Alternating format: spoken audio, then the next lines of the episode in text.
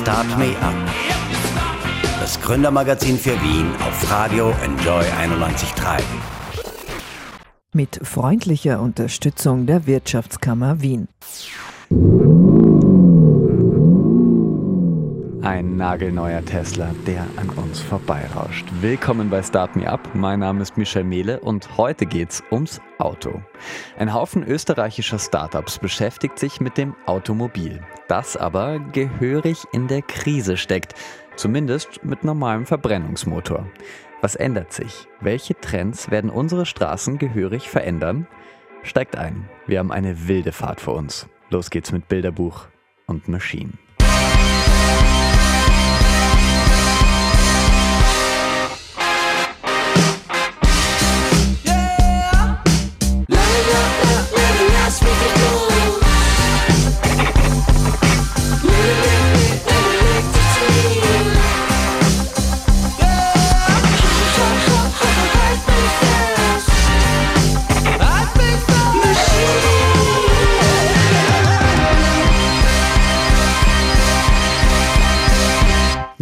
Sinkende Absatzzahlen, Ablaufdaten für Verbrennungsmotoren, ein profitabler Image-Schaden. Zu allem Überfluss legt das Coronavirus in China auch noch Teile der Produktion lahm.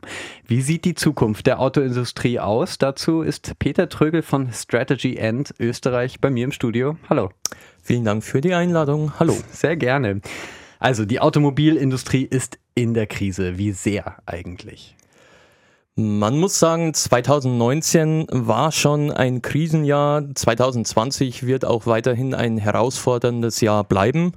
Ähm, die Entwicklung steht ganz im Zeichen des zunehmenden Umbruchs in Richtung Elektromobilität. Wenn wir uns die nackten Zahlen ansehen, dann erwarten wir 2020 für Österreich einen Rückgang von den Autoverkäufen um 4% und die Produktion insbesondere bei Magna Steyr wird um weitere 5% einbrechen. Das heißt, ähm, auch zukünftig wird es weiterhin hart für die Automobilindustrie bleiben. Und insbesondere Österreich, ähm, wie so häufig, ist abhängig von Deutschland. 85 Prozent der österreichischen Exporte aus der Automobilzuliefererindustrie gehen ins Ausland, allein die Hälfte davon nach Deutschland. Sprich, hat Deutschland ein Problem in der Automobilbranche, hat es auch Österreich. Ja. Es gab schon einmal äh, vor kurzem Meldungen, 1800 Jobs wackeln eventuell bei Magna. Ähm, das hat sich dann ergeben, ist nicht der Fall, wurde dann dementiert, aber man sieht schon, wie prekär diese Lage ist könnte es sein, dass da eben noch viel mehr auf Österreich zukommt, also dass tatsächlich Jobs wegfallen? Mm, ich würde generell sagen, ja, es besteht die Möglichkeit, dass weitere Jobs wegfallen, mhm. gerade im Sinne der Elektrifizierung. Allerdings ist Alarmstimmung jetzt aus unserer Sicht übertrieben, aus meiner persönlichen Einschätzung heraus. Die Unternehmen müssen wachsam sein, müssen schauen, was tut sich am Markt. Sie haben es angesprochen, Coronavirus, weitere Digitalisierung. Ähm, sie müssen flexibel sein, sie müssen schnell sein, sie müssen dynamisch sein. Aktuell keine Alarmstimmung eher ähm, aufmerksam in die Zukunft blicken.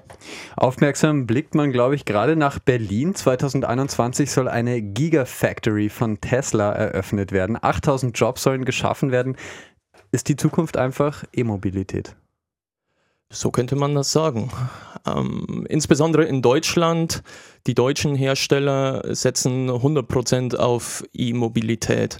Wenn man sich das Beispiel VW ansieht, ähm, geplante 60 Milliarden Investitionen in elektrische Antriebe und Digitalisierung geplant in den nächsten fünf Jahren. Insofern, ähm, die Zukunft ist E-Mobilität mit allen Chancen und Herausforderungen für die deutsche und insbesondere auch die österreichische Automobilbranche. Also ein Verbrennungsmotor ist irgendwann mal so viel wert wie eine Pferdekutsche sozusagen für den öffentlichen Verkehr. Ich weiß es nicht ganz genau. Tesla ist mittlerweile Nummer zwei der Welt, wenn wir da noch ein bisschen bleiben. Vor VW auch, obwohl die viel, viel mehr Autos produzieren. Warum ist das so? Warum wird Tesla so viel höher bewertet? Das ist aus meiner Einschätzung heraus die Anleger die am Kapitalmarkt aktiv sind, die prognostizieren und nehmen ja zukünftige Entwicklungen vorweg. Und am Kapitalmarkt äh, wird Tesla deshalb so hoch eingeschätzt, weil das Geschäftsmodell der Elektromobilität insbesondere bei Tesla aufgeht. Ähm, wenn Sie sich die Nachrichten ansehen, kam vor kurzem ein Artikel raus, da wurde ein Tesla, ähm, ein Model 3 zerlegt und da kam raus, dass technologisch gesehen Tesla in etwa sechs Jahre Vorsprung in der technologischen Entwicklung hat, insbesondere in der Steuerung. Das heißt, zukünftig sprechen wir nicht mehr davon, dass wir das Blech richtig und gut aus den Maschinen rausbekommen, das ist insbesondere die Stärke unserer äh, Zu Zuliefererindustrie, sondern zukünftig sprechen wir mehr über Elektronik, über die elektronischen Komponenten, die elektronische Steuerung. Und da ist Tesla den deutschen und österreichischen Unternehmen ein gutes Stück voraus. Da passt auch dazu, dass VW-Chef Herbert Dies sagt, das Auto wird zum wichtigsten Mobile Device. Was bedeutet das? Mobile Device. Ähm, grundsätzlich in der Industrie sehen wir vier große Trends, die man darunter fassen kann. Ähm, der erste wäre Mobile Device im Sinne von Connected Cars, sprich, dass das Auto zunehmend kommuniziert mit dem Umfeld. Sprich, das Auto ist mit dem Internet verbunden und kann Daten senden und empfangen. Der zweite große Trend, der in die Kategorie passt, ist das autonome Fahren, sprich das selbstgesteuerte Fahren. Ähm, der dritte wäre die Elektrifizierung des Antriebs, sprich E-Mobilität hatten wir gerade. Und das vierte, das ganze Thema Carsharing, sprich man hat kein eigenes Auto mehr, sondern man nutzt gemeinschaftlich ähm, Autos. Ähm, insbesondere bei dem Thema Connected Cars ähm, in Richtung, Ihre Frage war in Richtung Mobile Device. Ähm, hier ist, sind zwei grundlegende Entwicklungen interessant. Das eine ist ähm, die Funktionalität der Sicherheit. Connected Cars müssen Sie sich vorstellen, Sie sind auf der Autobahn und Ihr Auto weiß bereits, bevor Sie es wissen, dass um die Kurve herum das Ende eines Staus ist und verlangsamt automatisch die Geschwindigkeit und bremst ab, um so einen Auffahrunfall zu vermeiden. Das ist so der Idealzustand, den sich die Automobilindustrie vorstellt. Das andere, vielleicht für den Hörer, Hörerinnen auch interessant, ähm, einfach mal einen Film über Netflix oder ähm, Amazon Prime im Auto anschauen. Auch das ist bereits Realität, das kann man tun. Hier allerdings ähm, haben wir in unserer Studie, ähm, Digitalstudie von Strategy End festgestellt, das Geschäftsmodell trägt sich noch nicht für die Hersteller. Sprich, ähm, die weitere Entwicklung dieser Themen, digitale Services anbieten, ist sehr davon abhängig, ob der Nutzer dafür ist, bereit zu zahlen. Und hier gibt es eine Studie für Österreich speziell, ist ganz spannend. Äh, die Hälfte der befragten Österreicherinnen und Österreicher ist nicht bereit, für zusätzliche Technologien und Services durch vernetztes Fahrzeug zu bezahlen. Und wenn keiner dafür bezahlt, dann wird das auch schwer weiterentwickelt. Okay, also das wird kein neues Wohnzimmer, das Auto, sozusagen, in dem man sich dann den Netflix-Film auf der Fahrt, äh, ich sag mal, ich pendel von Wien nach Niederösterreich anschaut. Ja, ich, ich glaube schon, dass irgendwann kommen wird. Einfach weil ähm, mag jetzt in, in Deutschland oder in Österreich noch relativ verhalten darauf reagiert werden. Wir werden einfach auch von den Trends aus Asien und Amerika dann mitgezogen werden. Und insofern glaube ich, wird es auch in Europa und dementsprechend in Österreich zeitlich ein bisschen nach hinten verzögert kommen. Ja. Okay. Zum Thema Sicherheit muss ich natürlich auch noch einiges tun, weil vor kurzem die Meldung, äh, Forscher haben sozusagen bei Tempolimit 38 ähm, oder 35 äh, Meilen pro Stunde den, den Strich vom Dreier mit ein bisschen länger gemacht und Tesla hat dann einen Achter draus gemacht und hat auf 85 wollte es beschleunigen. Also da wird wahrscheinlich noch einiges passieren ähm, oder Work in Progress und hoffentlich geht das auch alles gut. Wir melden uns gleich mal wieder zurück mit Peter Trögel und sprechen darüber, was denn diese Trends eigentlich auch für Startups in Österreich bedeuten. Bis gleich. Start Me Up, das Gründermagazin für Wien. Business-Tipps aus der Wirtschaft auf Radio Enjoy 91.3. Willkommen zurück bei Start Me Up. Wir sprechen heute über die Automobilindustrie in Österreich und der Welt und die steht 2020 vor einem schicksalhaften Jahr. Wir schauen uns das an gemeinsam mit dem Automobilexperten Peter Trögel von Strategy and Österreich. Hallo. Hallo. Ja, wenn jemand in Österreich ein Auto kauft, dann ist der ziemlich sicher über 50, männlich und tut das im Namen seiner Firma, so die Statistik Austria. Für wen sind denn Autos noch? Das ist eine sehr gute und spannende Frage. Ähm, ich glaube, zunehmend sind Autos auf der einen Seite ein, ein, Hobby und ein Statusobjekt für genau diese ähm, Kategorie von Leuten oder diese Altersstufe über 50.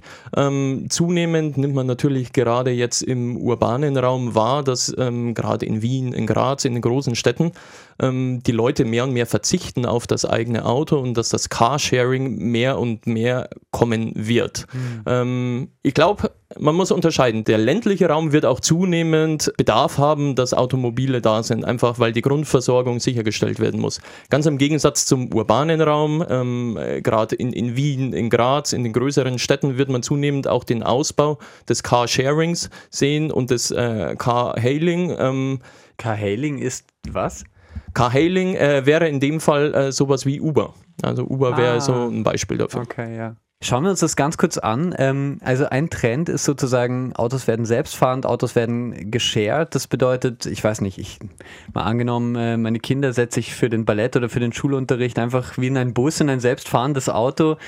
Wird dann der Verkehr vielleicht sogar mehr? Also dadurch, dass dann alle diese oder, oder wird der Verkehr bestimmt durch eigentlich private Unternehmen wie Uber, ähm, die quasi eigentlich kontrollieren, welche Autos auf den Straßen fahren, weil keiner mehr ein eigenes hat, in der Stadt zumindest? Ist das mhm. so ein Szenario? Das ist ein mögliches Szenario, aber ich denke, gerade in Europa werden da die Regierungen und die regulatorischen Anforderungen zu hoch sein. Also es wird da keine Monopolstellung geben. Grundsätzlich ist aber natürlich spannend, wie, wie sieht die Vision der, der Mobilität in der Zukunft aus? Und ähm, ganz klassisch haben die Hörerinnen und Hörer bestimmt schon in Dokumentationen, Fernsehen äh, oder Berichten gelesen. So klassische Beispiel im Jahr 2030, man sitzt am Frühstückstisch, man bestellt per App ähm, sein Robotaxi, zehn Minuten später ist das Robotaxi vor der Türe man steigt ein, ähm, das Robotaxi hat natürlich keinen Fahrer, ähm, mhm. weil es autonom fährt. Es hat kein Lenkrad mehr, weil es keins mehr braucht. Es ist ähm, mit einem Elektroantrieb ausgestattet. Und dann kann man gemütlich die nächsten 20 Minuten auf dem Weg zur Arbeit seinen morgendlichen Kaffee genießen, die Zeitung lesen und kann entspannt in den Arbeitsalltag starten. Für alle, die das bald haben wollen, die muss ich leider enttäuschen. Ähm, das dauert noch ein ganzes Stück. Ähm, unsere Digitalstudie prognostiziert, dass wir frühestens im Jahr 2029 die ersten autonomen Autos auf österreichischen Straßen sehen werden. Autonom im Sinne von selbstfahrend und ähm, der Fahrer kann dann tatsächlich seinen Kaffee trinken am Morgen. Ja. Da müssen sich die Wiener Linien anschnallen sozusagen, ähm, wobei die ja auch schon die ersten selbstfahrenden Busse in der Seestadt äh, auf der Straße haben. Absolut. Und da gibt es auch bereits viele Anbieter. Ihre Frage war äh, zu Beginn auch, wird es noch mehr Verkehr werden? Ich glaube nicht. Ähm, in der ganzen Diskussion um Emissionen vermeiden, Elektromobilität, ähm, werden wir sehen, dass es nicht nur die Robotaxis geben wird, die dann Einfahrgas befördern, sondern es wird auch zunehmend, wie Sie angesprochen haben, diese Shuttle-Service geben. Mhm. Ein Beispiel dafür ist ähm, das Startup Moa, ähm, das in Hamburg aktiv ist. Das ist eine Tochtergesellschaft von VW, ähm, die bereits jetzt einen Gruppentaxi-Service organisiert hat über App digital. Okay, aber noch nicht selbstfahrend sozusagen. Noch nicht selbstfahrend. Okay. Ja, bleiben wir gleich bei den Startups. Da gibt es ja eine ganze Menge, auch aus Österreich, die sich mit dem Automobil beschäftigen. E-Loop, Holmi, Umadom habe ich jetzt mir aufgeschrieben. Äh, was ist Ihnen denn vielleicht besonders aufgefallen? Da gibt es in der Tat, tut sich einiges in der Startup-Branche im Automobilsektor in Österreich. Sie haben einige davon genannt, insbesondere ähm, mir sticht ins Auge das Grazer Startup Easlink. Ähm, wenn man sich vorstellt, dass es extrem nervig ist, Elektromobilität und man muss eine halbe Stunde warten, bis man wieder weiterfahren kann, weil der Akku leer ist. Ähm, das haben die ähm, jungen Kollegen sich angeschaut und haben ein automatisiertes Ladekonzept sich überlegt, so dass man nicht mehr ähm, Elektrostecker einstecken muss, sondern so dass man einfach beispielhaft auf den Supermarkt fährt, sein Auto abstellt und dann wird das Auto, während es ähm, auf dem Parkplatz steht und man einkaufen ist, geladen. Finde ich ein extrem spannendes Konzept. Und ein weiteres beispielsweise ist ähm, das elektrische Carsharing E-Loop. Sie hatten es vorher erwähnt. Das wird zunehmend auch ausgebaut. Ein anderes ähm, ist äh, bekannt als Share Now. Das ist äh, die Tochtergesellschaft von ähm, Daimler und BMW. Die haben in Wien aktuell meines Wissens an die 1300 bis 1500 Fahrzeuge. Allein davon sind schon 200 elektrifiziert. Also auch da wird das zunehmend kommen. Ähm, andere Bekannte sind die Startups, österreichischen Startups Ubik und Payuka, die sich dem Problem angenommen haben, gerade für die Innenstädte extrem äh, nützlich. Wo finde ich den nächsten Parkplatz? Ähm, ich habe das selber häufig genug erlebt. Parkplatz im ersten Bezirk suchen da kann man durchaus mal 20 Minuten suchen. Ja, das stimmt. Äh, sind Sie heute öffentlich da oder? nee, auch mit dem Auto. Äh, aber einen Parkplatz gefunden, sozusagen. Genau, aber okay. über, über App bestellt. Ah. Also mit Taxi, aber über App bestellt. Ah, lässig. Ähm, also man, man hört schon an, an Ihrer Antwort, äh, das sind die Startups in Österreich dran, das sind aber auch die ganz großen Unternehmen dran. Ähm, VW und Daimler haben Sie beide genannt, die mit Startups involviert sind. Wir haben auch vorhin darüber gesprochen, es wird für die Zulieferer in Österreich zunehmend schwieriger. Wie sehen Sie vielleicht die Zukunft der Automobilbranche in Österreich? Werden das solche Startups sein, die neue Wege finden oder werden das noch klassisch Zulieferer sein, die umrüsten müssen? Was, mhm. was muss passieren? Was wird passieren? Ich glaube, ähm, ähnlich wie in Deutschland wird es weiterhin eine Mischung sein. Also man wird und die Grenzen werden zunehmend verschwimmen. Ähm, insbesondere werden die Grenzen verschwimmen zwischen den Automobilherstellern und den Zulieferern. Ähm, Startups spielen da eine ganz wichtige Rolle im Sinne der Innovation. Ich selber habe ähm, ein Projekt gemacht im Bereich autonomes Fahren und war da genau an der Schnittstelle zwischen dem Automobilhersteller, zwischen dem Lieferanten und zwischen einem Startup. Spannend, das war ein israelisches äh, Startup im Bereich autonomen Fahren und genau diese Schnittstelle sicherzustellen, weil die großen Automobilhersteller sind einfach zu träge, um diese Innovation selber entwickeln zu können auf der ganzen Linie. Deswegen bedienen sie sich mehr und mehr der Partnerschaften, der Zusammenarbeit, sowohl mit den ähm, Automobilzulieferern auch, als auch mit den ähm, Startups. Ein Beispiel habe ich ähm, aus Österreich, wäre das Startup Has2Be. Ähm, da hat sich VW äh, vor kurzem mit 25 Prozent eingekauft über seine Tochter Elli und die ähm, stellen die Verwaltungssoftware für Ladestationsbetreiber für E-Mobilität zur Verfügung. Also im Prinzip könnte jeder bei sich zu Hause so eine Ladestelle für Elektroautos hinstellen und ähm, könnte das dann als Geschäftsmodell vermieten. Also es bedeutet sozusagen für die heimische Industrie ähm, ja, sich anpassen an die neuen äh, Gegebenheiten, für Zulieferer eventuell auch mit Startups kooperieren. Also das wäre Ihr Tipp sozusagen für alle Unternehmerinnen, die in der Automobilbranche in Österreich zugegen sind. Absolut. Der Umbruch, ähm, die Unternehmen spüren den Umbruch, die, die spüren den Drang äh, zu Digitalisierung, zur E-Mobilität. Und wenn man da ein cleveres Konzept hat, dann äh, stoßt, stoßt man da mit Sicherheit auf offene Ohren. Hm. Jahrelang ist ja beim E-Antrieb äh, eher langsam was vorangegangen. Seit dem Dieselskandal, zumindest für mich gefühlt seit dem Dieselskandal 2015, geht es wesentlich schneller. Kämpft da die Automobilbranche auch um ein neues Image? Ähm, teils, teils. Ich würde sagen, ist ein gemischtes Bild. Ich habe vorher schon angesprochen, VW investiert 60 Milliarden in mhm. naher Zukunft. Ähm, global gesehen, die 16 führenden Automobilhersteller haben letztes Jahr ihre Investitionen verdoppelt in die E-Mobilität. Das heißt, ähm, es investieren alle. Ähm, es tut sich extrem viel ein großes Problem, und das ähm, wird auch zunehmend in der Presse diskutiert, ist, es fehlen Batterien. Ähm, und das ist ein Problem, das ähm, die Automobilhersteller noch nicht wirklich gelöst haben. Wir sehen eine extreme Abhängigkeit gerade von Asien. Ähm, aber wir sehen auch einen extremen Verzug. Also es gibt aktuell diverse Modelle von deutschen Automobilherstellern, die ähm, nach hinten geschoben werden. Ähm, weil einfach die Batterien nicht da sind. Da stehen tausende von Autos rum, einfach weil keine Batterien verfügbar sind. Und äh, ein Teil, zumindest was die Autoproduktion äh, angeht, weiß ich, ähm, ist in der chinesischen Provinz Hubei natürlich viel betroffen. Ich glaube, zwei Millionen Autos werden da pro Jahr produziert. Und dort stehen die Werke mehr oder weniger still im Moment. Also das spielt da wahrscheinlich auch eine Rolle. Oder wie kritisch ist das für die Autoindustrie? Das ist absolut kritisch. Ich habe heute Morgen gelesen, ähm, Jaguar ähm, lässt die ersten Teile bereits einfliegen, ähm, weil äh, üblicherweise kommen die über Schiff von China aus, nachdem die ganzen Häfen gesperrt sind, äh, werden die jetzt in Koffer gepackt, in Flugzeuge und werden geflogen, in dem Fall nach UK. Waren in dem Fall keine Batterien, aber andere Teile und ähm, das wird in den nächsten Wochen noch zu einigen Verwerfungen führen, ähm, weil eben viele Lieferanten auch in Asien, in China sitzen und ähm, das werden wir noch zu spüren bekommen. Okay, das wird noch sehr spannend. Ähm, auf ein bisschen längere Sicht spannend sind ja sowieso die Akkus, von denen Sie schon gesprochen haben. Die Lithium-Ionen-Akkus, da fällt eine Menge CO2-Äquivalent, sage ich mal, an, wenn die produziert werden.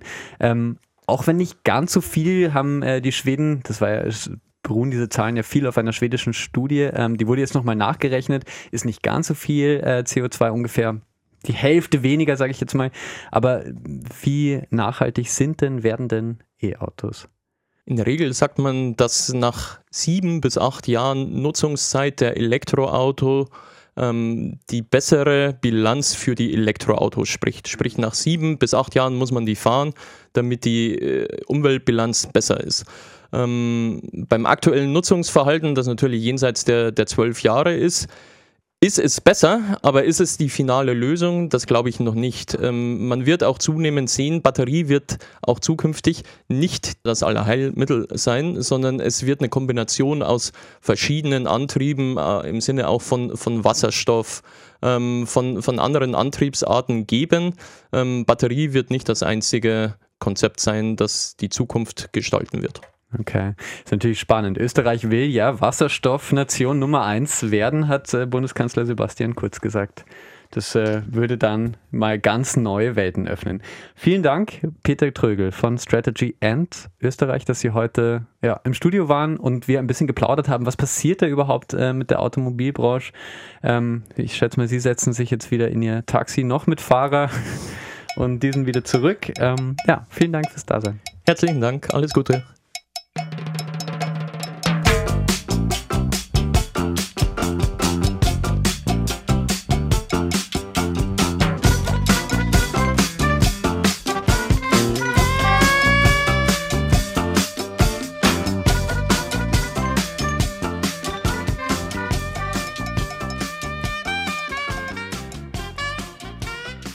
Lowrider von War. Willkommen zurück bei Start Me Up.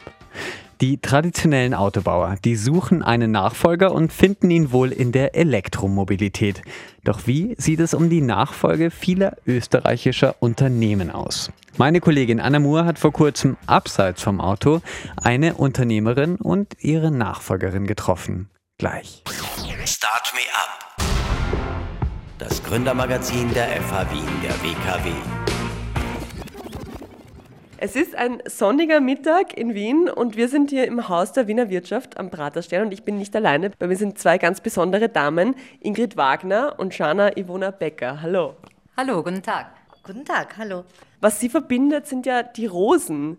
Frau Becker ist die derzeitige Betreiberin der Rosenmanufaktur. Das ist ein Unternehmen, das aus der Damaszener Duftrose ganz leckere Sachen herstellt. Gelees und Likör und auch Rosenpfeffer, habe ich gesehen, gibt es da. Ähm, seit Beginn des Jahres ist es ganz in der Hand von der Frau Becker. Gegründet hat das Unternehmen aber wiederum Ingrid Wagner vor etwa zehn Jahren, oder? Ja, ich würde mal sagen 15 Jahren. Die Marke ist, glaube ich, seit August 2013. Und das alles sind eigene Rezepturen eigener Anbau. Das heißt, ich habe mit ein paar Rosenstöcke begonnen.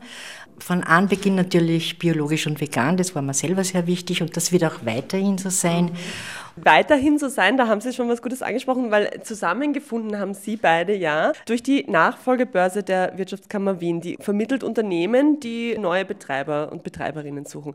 Was war denn, Frau Wagner, der Grund für Sie, warum Sie die Rosenmanufaktur abgeben wollten?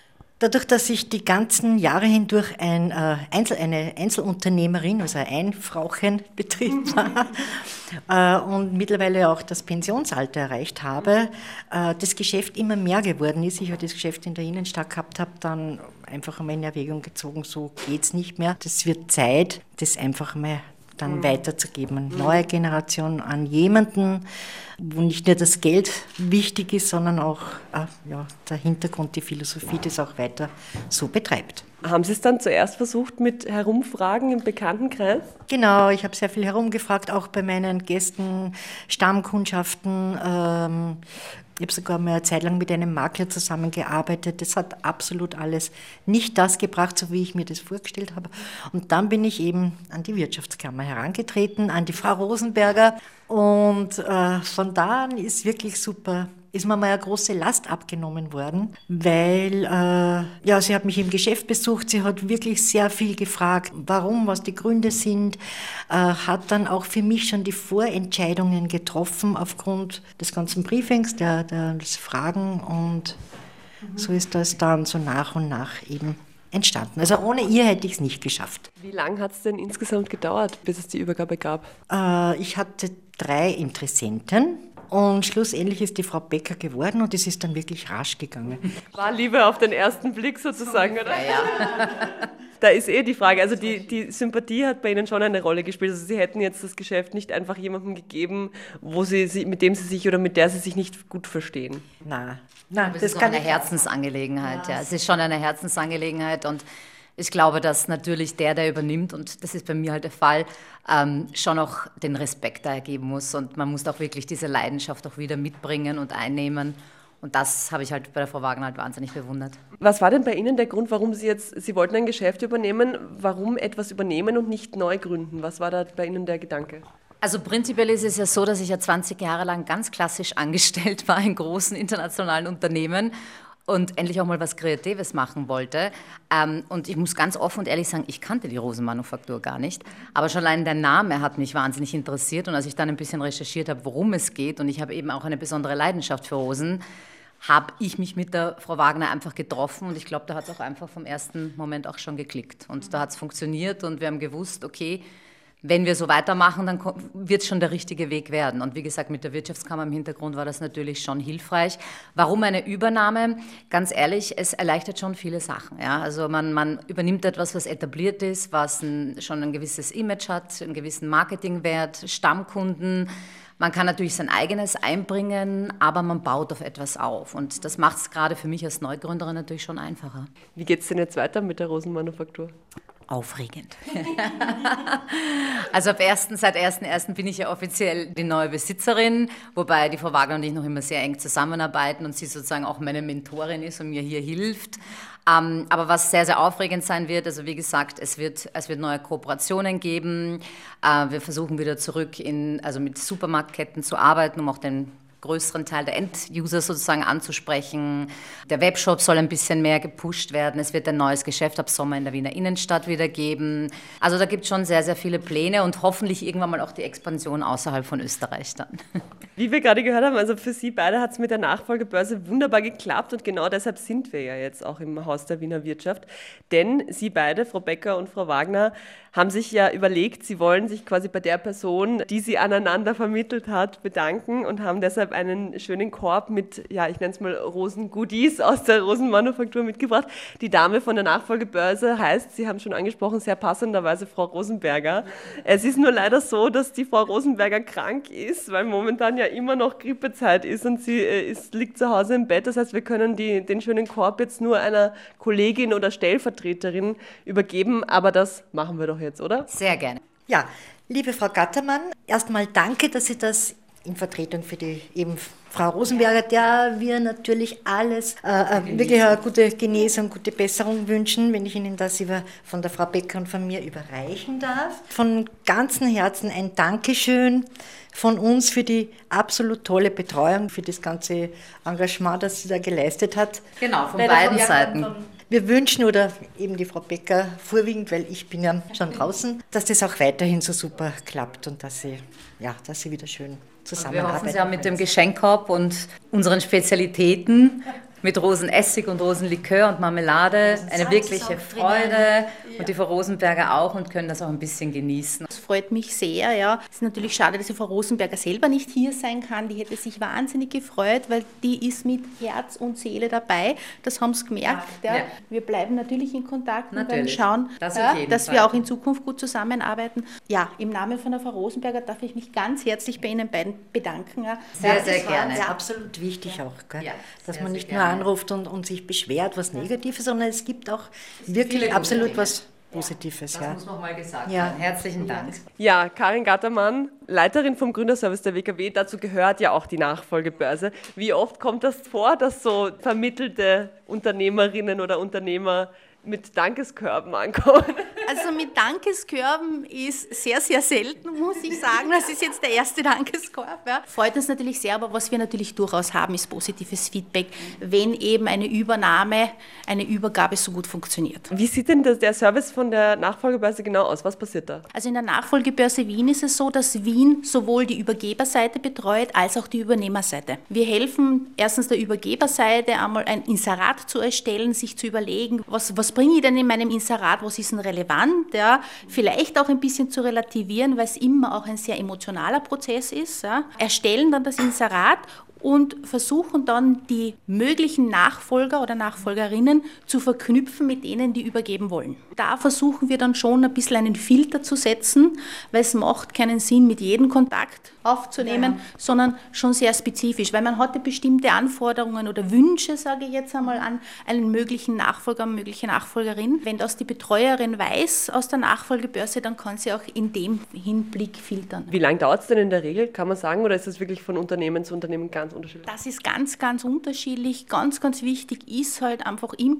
im Bereich der Übergabe, dass man rechtzeitig daran denkt, sich umzusehen. Weil es ist natürlich schwierig, wenn ich sage, ich möchte jetzt Hausnummer in drei Monaten in Pension gehen. Das ist schon ein sehr, sehr knapper Zeitrahmen. Also man soll halt wirklich rechtzeitig anfangen zu suchen ja, und sich das zu überlegen. Weil dann kann ich mir Zeit lassen beim Filtern von meinen Kandidaten, Kandidatinnen ja, und ich kann halt einmal schauen und bin nicht unter Zeitdruck. Zum Abschluss vielleicht noch eben ein paar Tipps für die Leute, die gerade Nachfolger suchen oder eben ein Unternehmen zum Übernehmen suchen. Wie tritt man denn an die Börse heran? Also wie, ja. wie kommt man denn in diese Börse? Ja, also die, die Börse ist ein Online-Tool also Online-Plattform.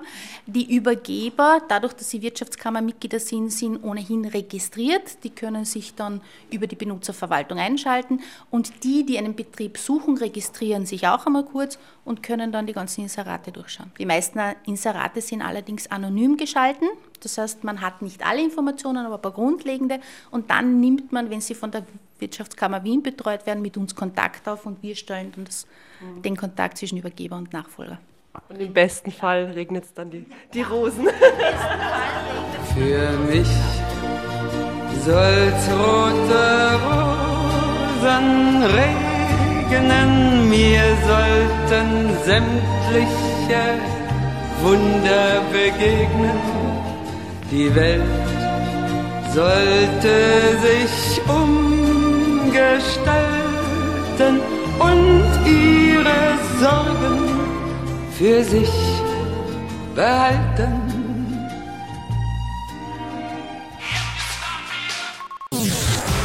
Start Me Up, das Gründermagazin für Wien. Business-Tipps aus der Wirtschaft auf Radio Enjoy 91.3 ein Happy End wie in Hollywood. Und das gilt auch für unsere heutige Sendung Start Me Up. Wir haben heute viel gelernt, wie es der Automobilbranche geht und welche Trends für Österreich interessant sind. Außerdem gab es einen wunderschönen Beitrag über die Nachfolge einer Rosenmanufaktur, gestaltet von Anna Moore. Wenn euch die Sendung gefallen hat, teilt uns mit euren Freunden oder hinterlasst uns ein paar Sternchen auf der Podcast-App eures Vertrauens. Mein Name ist Michel Mehle. Ich bedanke mich jetzt schon im Rausch der Blumen noch mit Udo Jürgens und vielen Dank für die Blumen.